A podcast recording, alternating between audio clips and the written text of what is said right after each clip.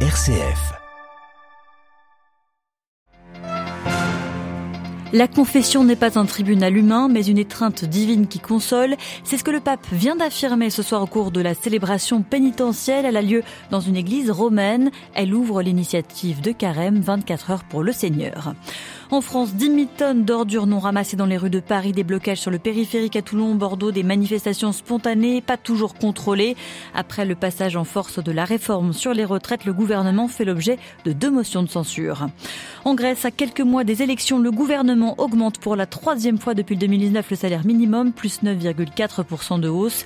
La mesure toucherait près d'un travailleur sur quatre dans le pays. Et puis enfin, des gangs sèment la terreur dans le nord-est du Brésil. Nous irons sur place pour comprendre en fin de Radio Vatican, le journal, Marie Duhamel. Bonsoir à tous. Cela n'était pas arrivé depuis le début de la pandémie. Il y a trois ans, le pape s'est rendu cet après-midi dans une paroisse de Rome à Santa Maria delle Grazie al Trionfale, tout près des murs du Vatican. Il y a présidé une célébration pénitentielle dans le cadre de la dixième édition de cette initiative de carême, donc les 24 heures pour le Seigneur. Dans son homélie, François a dénoncé l'hypocrisie des apparences en indiquant le chemin d'une humble repentance. Adélaïde Patrignani.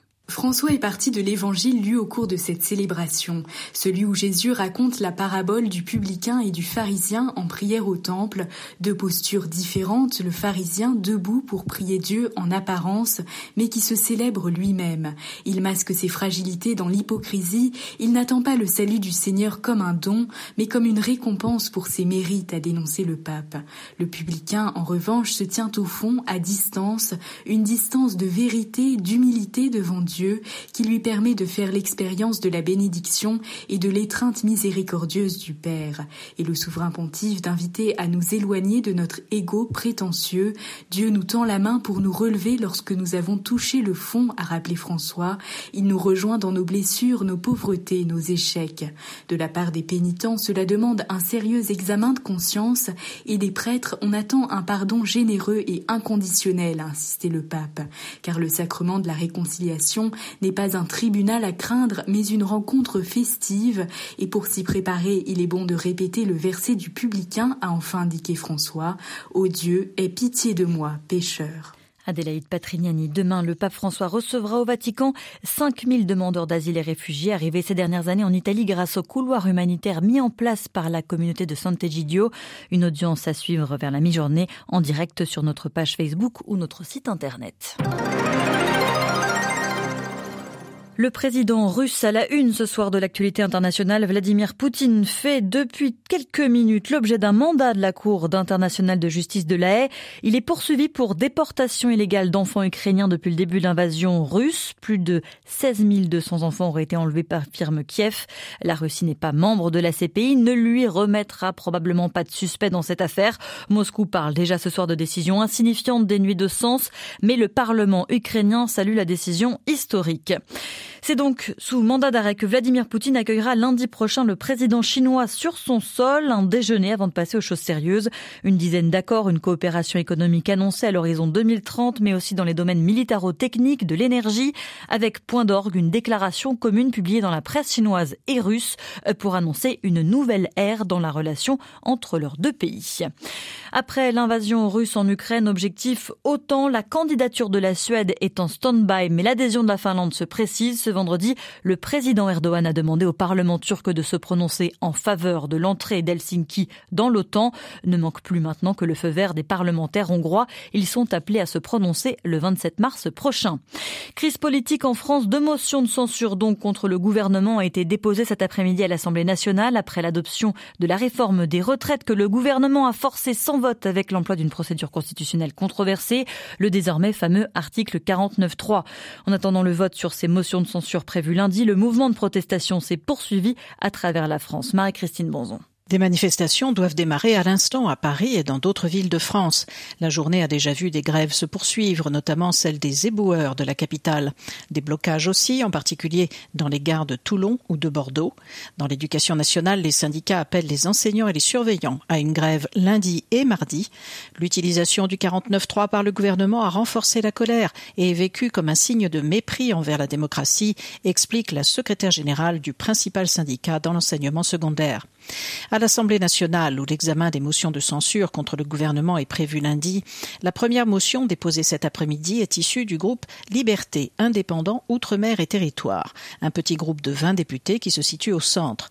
La motion de censure du groupe LIOT est parrainée par la NUPES, l'Alliance des partis de gauche, et se veut transpartisane afin de réunir le maximum de voix.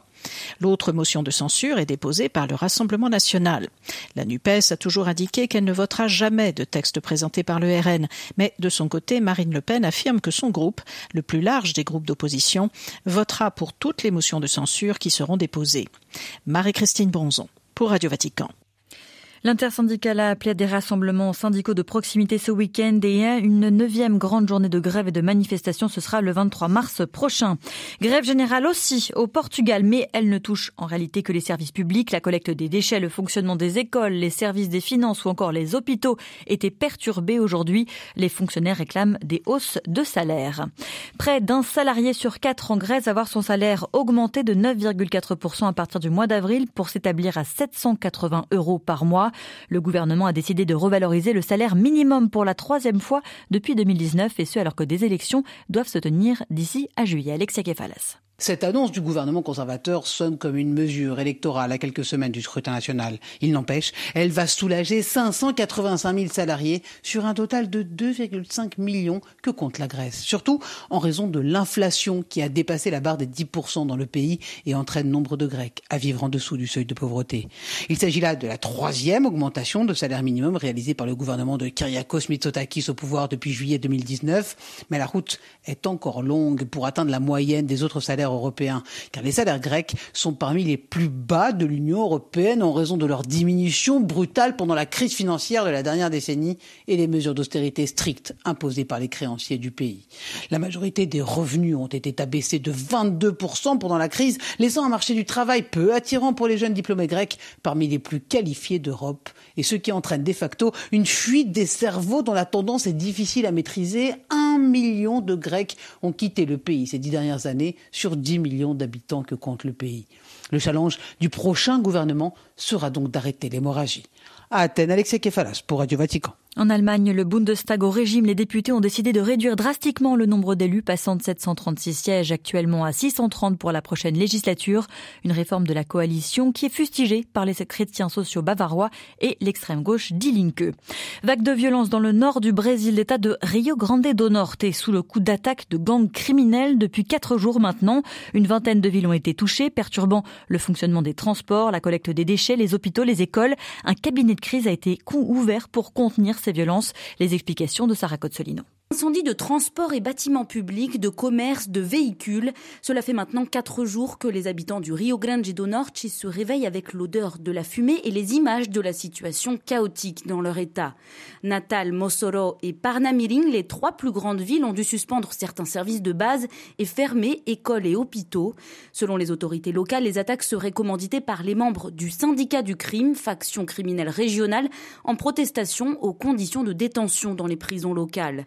Le ministre de la Justice Flavio Dino a déjà annoncé l'envoi de plus de 200 policiers de la force nationale et des renforts pourraient arriver ces prochains jours. Si for necessário colocar 400, 500, 600, 800 policiais, nós vamos colocar para apoiar o Rio Grande do Norte, porque nós não vamos permitir que territórios sejam entregues a práticas criminosas e estamos, portanto, solidários au povo du Rio Grande do Norte et au gouvernement du Rio Grande do Norte. Le ministre a également envisagé l'envoi de l'armée si la situation ne se stabilisait pas ce week-end. Pour le moment, près de 70 suspects ont été arrêtés ainsi qu'un grand nombre d'armées d'explosifs. À Rio de Janeiro, Sarah Cozzolino pour Radio Vatican. Personne n'est au-dessus de la loi aux États-Unis. Le président Biden presse le Congrès d'agir pour sanctionner plus lourdement les banquiers coupables de mauvaise gestion, ce qui a contribué à la faillite de leur établissement, pour durcir la responsabilité. Pour lui, durcir la responsabilité a un effet dissuasif important pour prévenir. Cette semaine, Crédit Suisse a perdu un quart de sa valeur boursière. Autre maillon faible bancaire, First Republic. Onze grandes banques américaines se sont engagées hier à voler à la, à la rescousse de ce dernier, mais cela n'a pas suffi. Ce soir en Europe, les bourses ont clôturé en net repli.